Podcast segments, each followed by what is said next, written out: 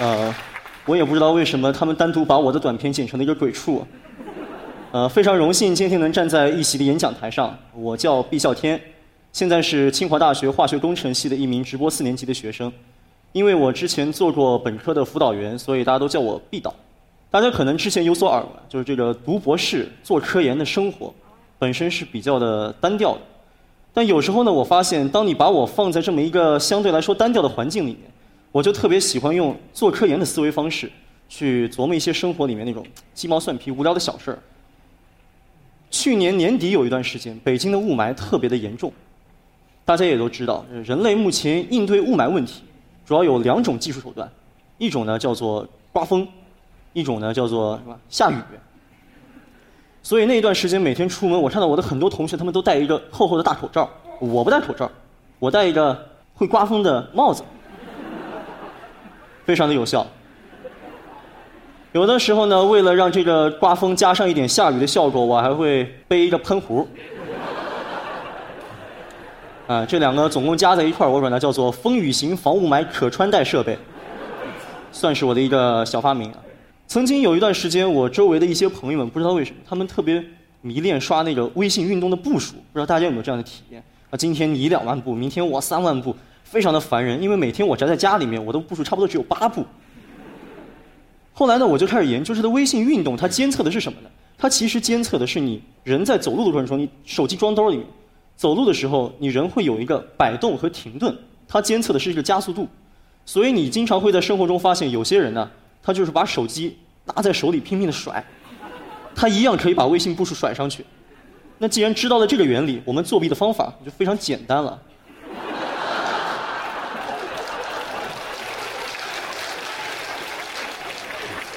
这个东西呢，我把它叫做“招财猫”微信运动作弊器。这个东西非常的优秀，因为当你开心的时候，你可以拿它来作弊；你不开心的时候呢，可以拿它撸猫。后来有段时间，他们觉得你这太赖皮了，不玩了。他们就开始玩一个新的运动的 APP。他们就是那个那个 APP 不仅可以监测你这个手机的摆动，它还可以监测你的手机有没有发生位移。那这样你就没法用这个东西作弊。招财猫不会动，那这个当然也难不倒我。我到街上的小摊儿上买了一些这种小玩具、小爬冰，让他们这么爬着带着我的招财猫往前进，很快就把这个问题克服了。当然，这个东西有的时候会失败，有的时候我做的时候发现他们会自己把自己扭住缠住。以上的这些呢，无非是一些呃理工男的小恶趣味。理工男嘛，就是呃有问题要解决问题，没有问题创造问题要解决问题。前段时间在微博上面曾经有一个话题特别火，叫做“香蕉和枣一起吃，会看到人生的走马灯”。呃，很多人可能都自己亲身测试过这东西啊。当时我看到这个问题，我觉得特别有意思，因为香蕉和枣这两个东西本身都是生活中非常常见的食材。我说以前怎么没听人说过这茬，说两个一起吃会有这么神奇的现象？我觉得这是好问题，值得研究。当时呢，我就去回头看了他们都是怎么描述的。最开始发现的那个人呢，他说是能在嘴里看到人生的走马灯啊。后来呢，还有人描述说能看到孔子和苏格拉底打架等等，就觉得。这个描述已经非常的不容易了，在这个年代知道苏格拉底长什么样就不容易。然后呢，吃的人越来越多，这个描述也越来越丰富啊。后来人们就有非常多的描述，比如说什么死虾腐烂啊、满天神佛啊、洗洁精啊、死苍蝇啊、翔啊等等等等。当时我看完这一些描述之后，我觉得这个好像不科学，因为洗洁精、死苍蝇和翔，它们不是同一个味道。因为别管我是怎么知道它们不是同一个味道的。后来呢，我就觉得这个东西，我是理工男嘛，理工男遇到这么无聊的问题就要研究嘛，科学精神，科学精神就是我可以吃翔，但是这翔我要吃的很科学。我们回过头去看他描述的这香蕉和枣，他既没有说这个枣是红枣还是冬枣，也没有说这个一起吃是什么概念，是先吃这个再吃这个呢，还是两个而且全部都放在嘴里呢？这种描述叫着我买回来买回来也没法吃，所以呢，我就买了大概三斤香蕉，两斤红枣，两斤冬枣，我开始做这个实验。实验的步骤也非常的简单啊，第一步，先刷牙，清洁口腔；第二步，先吃一口香蕉，再吃一口枣，充分的咀嚼混合，让它这个味道散出来。第三步也是最关键的一步，你要找到身边离你最近的一个人，突然朝他哈一口气啊，看他有什么样的反应。当时呢，我在那儿自己嚼嚼嚼，开始其实没有什么太大的感觉，后来突然觉得不对，好像有一种恶心的味道上来了，那是大概是一种类似于八四消毒水的那种腥味儿，我不知道大家能不能理解那种感觉。理工男呢，他内心里面啊，本能的有一种优化的思路，什么意思呢？就是我呢是很愿意花一个小时的时间去思考怎么把一个原来要十分钟就能做完的事情，优化到只要五分钟就能做完。所以后来我觉得，既然这个恶心的味道已经出来了，那我就要思考，怎么样我能把这个恶心的味道优化的再恶心一点？所以我就设计了这么一些实验。首先呢，你有不同的水果组合嘛？这个香蕉究竟是熟透的香蕉还是半熟的香蕉？这个枣究竟应该是红枣还是冬枣？其次呢，你也可以研究不同的枣胶比，在吃的时候究竟会给你的口腔带来什么样的体验？我们再回过头去看这个一块儿吃这个描述。一块儿吃是很不科学、很不严谨的一个描述。那它究竟是先吃香蕉再吃枣呢，还是先吃枣再吃香蕉呢，还是两个东西都放在嘴里面一起咬进去呢？在做完了这么多实验，最后在我吃的差不多快要吐的时候，我终于研究出了一个结论啊！这个东西大概是在先吃熟香蕉后吃冬枣，在两者体积比为二比一的时候，可以达到一种极致的恶心。当时我在嘴巴里面感受那种恶心的时候，我觉得太棒了，这就是我要的感觉，这就是科学的胜利。作为一个理工男呢，你平时有的时候需要去研究像这样子的一个客观存在的问题，你有的时候也需要去提出一些全新的理论和模型。我这个人呢，就很喜欢建立一些新的小模型去解释生活中的事情。最近呢，天儿也越来越冷了，又到了大家这个瑟瑟发抖等暖气的时候。当然，南京的朋友们没有这个烦恼，你们本来就没有暖气。去年有一天，我去一个饭馆吃饭，当时等位的人特别多，然后老板就安排说：“你到那个大门口去等位吧。”当时那个大门口门开着，我就只穿了两件衣服，那个风呼呼往里刮，特别特别的冷。那瑟瑟发抖中，我就想：这个不对呀，我是一个学化工的人，我一个学过热学的人，我怎么能怕冷呢？我决定穷尽毕生所学思考一个问题：怎么样科学的保暖？我们大家平时穿衣服都有自己固定的顺序，对吧？一般来说都是先穿呃秋衣秋裤，然后再穿毛衣毛裤，再在外面套一件风衣啊、大衣啊等等，这是我们的固定顺序。大家有没有想过，这个顺序究竟科学吗？不一定。我们用一个传热学的模型来思考这个问题。在数学里面，在科学里面，你建立一个模型的第一步，一般都是要先从实际的问题当中抽象出来一个理论的假设。我们的第一个假设呢，也是因为来自于生活当中，所以显得特别的科学。就是第一个假设就是说，啊，假设人是一个桶，人可以等效成一个恒温三十七度、底面半径大概二十厘米、啊高一米七五的一个圆柱。然后在座这位好像有的人在低头看自己的身材，完全无法反驳。这个时候我给你一件秋衣和一件外衣，你就可以把它穿在外面。这个秋衣和外衣可以等效为包在这个桶外面的两层桶。现在我们就要思考一个问题了：如果我给你一件秋衣和一件外衣，哪一件的保暖效果更好呢？保暖效果是什么意思？一个衣服保暖，就是说热量很难从衣服的这一侧传到衣服的那一侧。那为了这个东西呢，我们设计了这样一个实验啊：我们用一件秋衣和一件风衣分别包裹住一个初始温度为五十四度的热水袋，在经过五分钟之后，观察这件衣服它的外表温度上升到了多少。最后呢，我们实验的结果呢，发现。在五分钟之内，秋衣的温度从室温上升到了四十四度，而风衣的温度呢，只从室温上升到了二十三度。这个实验告诉我们一个什么结论呢？就是啊，风衣的保暖效果是远好于秋衣的。我觉得这是废话，这个结论还要你来下。那下面我们要思考一个更关键的问题，就是保暖效果好的衣服，应该贴近人穿，还是应该远离人穿呢？大家肯定没思考过这个问题。我呢就用游标卡尺，先测量了风衣和秋衣的厚度。然后我们根据化工里面的一个柱坐标下的圆筒壁径向热流量方程，就可以算出你在不同的穿法下面你的散热功率是多少。经过我的计算，我发现，当你把秋衣穿在里面，把风衣穿在外面的时候，你的散热功率是三百三十瓦；当你把秋衣穿在外面，把风衣穿在里面的时候，你的散热功率就只有三百二十八瓦，差了整整两瓦。两瓦是什么概念？就是如果你秋衣外穿，站在寒风里面站上整整两天两夜，你就可以节省出整整一个鸡蛋的能量。从这张图我们就可以更加直接的看出这个结果啊。左边是正常的秋衣在里，风衣在外；右边是秋衣在外，风衣在里。你可以看到，这个红色的代表的是一个温度的场分布，蓝色代表是寒冷，红色代表热。你看出来，当秋衣外穿的时候，你这个温度可以牢牢的积聚在你身体的周围，这个就。非常的有效了。所以这才是一个科学的穿法。因此呢，在这个暖气即将来，当然你们也没有暖气啊，在这个天气越来越冷的时候，如果你感觉冷的话，不妨像我一样，科学保暖，秋衣外穿，从我做起。我这个人是一个特别不喜欢洗袜子，因为我觉得洗袜子这件事情又无聊又麻烦还痛苦。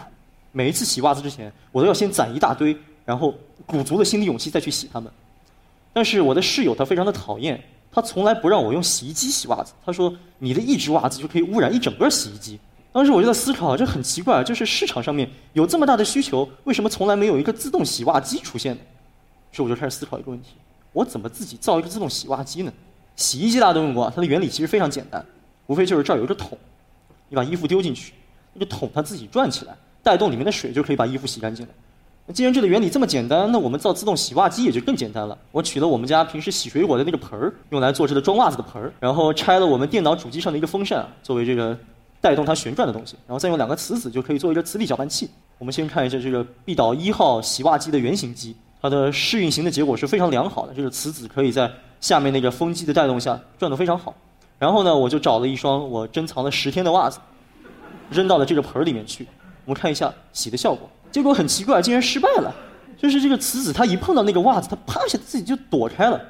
我当时想，这个磁子为什么要躲开呢？是因为这个袜子太臭了吗？也不太会。后来我就想吧，这应该是磁力搅拌，它的这个力量还不太够。所以我很自然的想法就是，那生活中有什么东西能提供一个强力的搅拌？很多人可能现在已经想到了，我从我的厨房里面找到了一个打蛋器，我就把打蛋器伸到这个洗袜子的盆里面，但其实整体还不是很成功，因为你会发现这个袜子就像一条鱼一样，它在那个打蛋器的两根柱之间游来游去，不行，这两种方法都失败了，看它搅拌是不行的。往往这种时候呢，你做科学，你就要从中国老祖先那种传承下来的智慧里面去寻找答案。怎么做呢？打衣服。打衣服是我们中国最传统的一种洗衣服的方法。我当时呢也想到自己，我平时我小时候就得过这个秧歌专业八级，所以我就找了一个大鼓来啊，在鼓面上铺了一个袜子，然后在鼓面上浇一些肥皂水，之后你就可以很 很轻松啊，就可以用这个袜子给它来一段 freestyle，非常的嘻哈。整个洗袜子的过程就变得很快乐。就这样洗啊洗，洗了一段时间，我突然觉得不对，你这么东西，你你敲鼓快乐是快乐，但好像这么洗一只袜子，你比正常洗一只袜子还要累。我想，那我何必亲自敲鼓呢？我可以找帮手啊！很快我就召集了这么一支打鼓的大队。大家可能刚才已经见过他们这些东西了，这是那几个小爬兵的朋友，他们都可以这么敲锣打鼓。我们先测试一下，让他们来这样打鼓洗袜子是一个什么样的效果。这是一些上发条的小玩具，因为它本来很小，它可以聚在袜子的周围，打得很开心。试验成功了，那我们就可以继续去做实验了。打得非常的快乐，万众一心，众志成城。我们可以给他一个特写，打得非常的热闹，眼神很专注。我开始以为自己就这么解决了这个问题，后来发现也没有，因为他们是一些上发条的小玩具。每当你最后一个小玩具上好发条的时候，第一个玩具已经停了。所以如果你想这么打袜子呢，可能就是你比他们还累，你就一直在那上发条。搞完了这一切啊，我就觉得我应该有一个更加稳定、更加持久、更加耐磨的这么一个机械装置去洗袜子。我们再回到老祖宗的灵感里面去找。假如说我们能有这么一只脚，它穿上袜子，然后在一个搓衣板上面这么前后往复的摩擦，那不就把这个问题解决了吗？脚和搓衣板都不难找，怎么解决的前后往复的问题？在机械里面有个东西叫做曲柄连杆装置，它这个滑块可以把一个圆周运动转化为一个直线往复运动。所以从这个灵感，我就制作了最开始的那样一个机械式半自动洗袜机，可以说非常的酷炫。给大家讲另外一个故事啊，就是关于一个抢红包的故事，也是我自己做的一个小探究。春节抢红包大家都玩过，现在抢红包已经是我们每年过年的时候的一个全民的竞技体育了。每个人抢到那个几分钱都特别的开心。但有段时间我发现了一个奇怪的现象，就是不管别人发多大的红包，抢到我手里就每次都只有几分钱，而往往是抢红包比较后面的那些人。他们可以抢到一个比较大的红包。我开始说，不科学吧？我说腾讯这么大一个公司，它没有必要在算法上针对我呀。我觉得，难道微信红包先抢和后抢，它的规律是不一样的？当时想到这个想法，我非常的兴奋。我觉得，如果我最后能找到这个规律的话，我就能抢到我所有的同学都破产为止。马上要开始实验了。我在我周围呢借来了四部手机啊，连上我自己的一部，总共是五部手机，建了一个五人群开始发红包。发红包之前，我先做了这么一个先导实验。是这么说的，就是 n 个人抢 n 加一分钱，大家都学过抽屉原理，n 个人抢 n 加一分钱，就应该有一个人抢到两分钱，剩下的人都抢到一分钱。但实际做出来实验结果不是这样，永远只有最后那个人才能抢到那个两分钱。我做了非常多次实验，结果肯定是对的。这个东西呢，我把它命名为叫做末位红包抽屉原理，也就是 n 个人抢 n 加一分钱，则必有最后一人抢到两分钱。这收益率很可怕，它的收益率达到了前面那人的两倍。这个结果虽然很简单，但是它反映出来一个现象，就是微信红包的内部算法肯定不是均匀的，先抢后抢一定是有区别的。而且貌似后抢会占一点点优势，究竟是不是这样呢？我做了一个进一步的实验，我用五个人抢五十块钱的红包，发了一百五十次，然后统计了每一次这五个人的数据，得到了这样七百五十的数据。我把七百五十的数据呢做在一张表上面，大家就可以看出来，很惊讶的一个结果：五个人抢五十块钱的红包，第一个人从来没有超越过二十块钱，做了一百五十次，所以统计规律肯定是没有问题的。第二个人从来没有超过过二十五块钱。等到第三、第四、第五个人，他们能抢到的钱数慢慢才上去。如果我们做一个统计学的分析呢，这个平均值上来看，他其实五个人抢到的钱差不多都是在十块钱左右，五个人抢五十块钱嘛。但如果从它的标准差，也就是一个波动的情况，你会发现标准差它越来越大。也就是说，第一个人可能只能抢到零到二十，但第四、第五个人才能抢到零到五十中间的任意一个数字。后来经过我仔细的研究啊，我终于发现了微信红包内部的算法规则是什么。这个算法规则是每个人当前能抢到的金额服从一个零点零一到当前剩余均值两倍的一个左开右闭区间的均匀分布。什么意思呢？大概是说，五个人抢五十块钱，那平均每个人能抢到十块钱，对吧？那这个时候第一个人抢的时候，他就只能抢到零到十乘以二，也就是二十块钱。假如第一个人他不巧，他只抢到了两块钱，那接下来的问题就变成了四个人抢四十八块钱，这个时候平均每个人能抢到十二块钱。那这个时候十二的两倍是二十四，这个时候第二个人他最大能抢到就变成了二十四块钱，所以这个区间是一个不断放大的过程。最后等我发现了这个规律之后，你就可以做一些很无聊的脑洞了，就比如说你可以编程给自己发红包嘛，然后我就有一天就给自己发了五千万个红包，然后做出了这样一个规律。在五千万个红包下面，这个规律就非常的明显了。你可以看到，那个第一个人他永远不会超过二十，后面的这个非规律这个分布在慢慢的平缓下来。此外呢，编程你还可以统计一个现象，就是。最佳手气，这是很多人关注的一个点，就是最佳手气在各个人各个位置，它的概率是均等的吗？其实也不是。最后呢，我发现最佳手气的概率在五个人抢的时候是依次递减的。然后我的脑洞又发散了一下，我说那难道五个人是这样，那几个人抢都是这样吗？于是呢，我又做了一个编程啊，很无聊，就给自己发了两亿的红包，最后做出来这样一张图。这张图可以说是微信抢红包里面包罗万象，给他把所有的情况都概括了。它统计出了从三个人抢到二十七个人抢。当然是这张 PPT 不够大。如果您愿意的话，我可以统计到任何多个人抢。从三个人到二十七个人，不同的人在抢红包的时候，每一个位置抢到手气最佳的概率，这个变化究竟是什么样子的？从这张图呢，最后我大概得出了一个结论啊，就是通常抢红包人比较多的时候，应该是越往后抢，往往抢到手气最佳的概率越大。自从发现了这个规律，我我之前没有告诉过任何人，今天在在 一起演讲我才告诉大家。所以当时我以后看到红包，我都先憋一会儿，哎，我等你们先把那前面的小红包都抢走了，我憋到后面，我再去把那个大的捞回来。后来在这种思想的指导下呢，我此后就再也没有抢到过红包。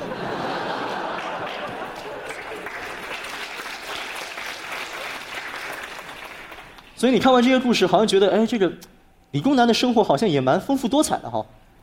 有一天呢，我跟我的两个朋友一起去吃火锅。他们俩是一对儿，我们三个人一块儿吃的火锅。当时到那个入座之后，我开始聊聊聊挺开心。突然我发现，哎，不对，我观察到这个锅有一点异样。大家都吃过这个九宫格火锅哈，它是这么一个锅，加热的地方呢在底部的中心位置，所以一般来说，中间那个宫是最容易被加热的，它的温度最高。然后中间那宫格呢，再通过这个铁板啊，然后这个锅底啊，再把这个热量传到周围的八宫格去，所以。对于九宫格而言，它中间那个格温度是最高的，周围呢是慢慢降下去的。当时我就发现这个锅是这样子，它中间那个格它因为温度高了，它的牛油翻起来了，变成了黄色；周围的这个温度低呢，它是这个红油还敷在上面，变成了红色。我当时特别的兴奋，我跟他们说：“你看呐，这个锅它竟然用牛油的黄色和红油的红色自己表示出了自己的温度场分布，它这个锅自己长的样子和自己的温度场函数分布的样子是一样的呢。”当时我给它命名，我说这个东西就叫做三乘三网格差分下非稳态温度场的红黄双色可视化模型。你们可能听到这儿觉得那对面那对情侣会不会觉得我是个傻子呀？其实也没有哈，他们两个人也是学工科的。当时我们三个人在那看着这个现象，交流特别开心，都围着那个锅在那拍照。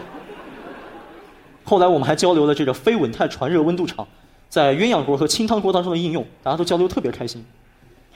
在吃火锅的中间呢，我那个同学他点了一道菜黄瓜片儿，我不知道大家有没有在吃火锅的时候下过黄瓜片儿。当时呢，他自己嘀咕了这么一句话，他说：“你说这个。”黄瓜煮多久才能吃啊？这个问题让我陷入沉思。黄瓜煮多久才能吃呢？我们这样思考这个问题啊：如果我们以一个食品的熟度作为横坐标，以它的可吃度作为纵坐标，我们其实可以画出任何一种食材的可吃性曲线。举个例子啊。比如牛肉啊、虾滑呀、什么这鸭血啊这些东西都是这个性质。它在生的时候，就是 x 等于零的时候是完全不可吃的；它在熟的时候就变得完全可吃了。所以 x 等于 x 等于一的时候，它会到坐标的上面去。所以这个这些东西在煮煮煮煮的过程当中呢，会经历一个从完全不可吃到临界可吃到完全可吃的过程。这个呢，我把它定义为叫做火锅的单调可吃的单调性原理。也就是说，火锅的性质是一个食材总会越煮越可吃。所以这条曲线一定是向右上方倾斜的。那我们再来反思黄瓜这种东西，黄瓜这个东西呢，生着也能吃，对吧？那煮熟了肯定更能吃，对吧？所以黄瓜的可吃性曲线应该是这样的：它在生的时候就能吃，熟的时候也能吃。因为这个曲线是单调递增的，所以它黄瓜这种东西在整个定义域上都可以吃。当时我就反思，我说你怎么能问出黄瓜煮多久可以吃这个问题呢？根据连续可吃定理，黄瓜在任何时候都可以吃。所以大家以后啊，如果在煮火锅的时候，你可能啊碰到一个食材，你不知道什么时候能吃啊，多思考一下这个连续可吃定，非常的有用。对于吃方面呢，我们还有很多的学问啊。有一次我跟一个同学在玩儿，当时我们两人在吃零食啊，吃薯片儿。当时呢，我们不小心一个薯片掉地上了，我咔赶紧捡起来我就吃了。他特别不理解说：“毕导，你这掉地上多脏啊，你还吃？”他这一句话又让我陷入了沉思。薯片掉地上能不能吃？我们这么来思考这个问题。我画了一张 MATLAB 的图，这张图呢是模拟了一个薯片掉在地上的样子。薯片大家都知道，这个一般是做成一个弧面，有的时候呢特殊一点还可以做成马鞍面，但整体上是一个弧面。一个弧面掉在一个平面上面，它是什么接触呢？它是一个相切接触。相切接触就是说两个面其实是相交于一条线的，一条线在二维上面的面积积分等于多少呢？面积等于零。所以我们就可以解答这个问题了，就是一个薯片掉在地上，脏了吗？脏了，脏了多少呢？脏了一根线，一根线的面积是多少呢？等于零，所以没脏。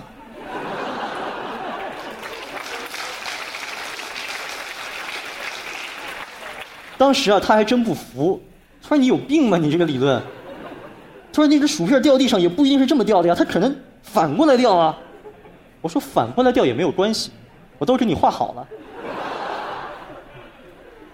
不管你觉得薯片是反过来掉在地上，就算你直立着插在地上，它的相接就会变成从两个点到一个点，一条线两个点一个点，它面积都是零。所以这个我就总结了一个叫做相切可吃定理。也就是说，对于薯片这样子的东西，不管怎么样都是可以吃的。我自己呢有一个公众号，就叫必导，我经常把自己这样一些无聊的时候研究的乱七八糟的小东西发在上面。我其实自己特别喜欢的一个是我的本科的物理化学老师，他跟我说过的一句话。我说：“什么是清华精神？清华精神就是把一个复杂的问题转化为若干个我们已经会解决的简单的问题。”这句话我觉得说的特别的精髓。其实，生活都是一样的生活。有时候你啊换一个思路，开一开脑洞，做一些转换，你就能看到不一样的东西。经常呢，有人在看完我这些文章之后，他会问我：“他说毕导，你整天研究这些乱七八糟东西，你有什么用啊？你说生活中你你见过谁把秋衣穿在大衣的外面啊？”你见过谁洗袜子的时候还搞那么一些乱七八糟的机器啊？你有什么用？其实生活中我特别的害怕面对这样一个问题，因为我也同样害怕我在生活中会变成一个要求别人去做有用的事情的人。我觉得，本来一个单纯好玩的事儿，在你要求它变得有用的时候，那一个瞬间它就变得不好玩。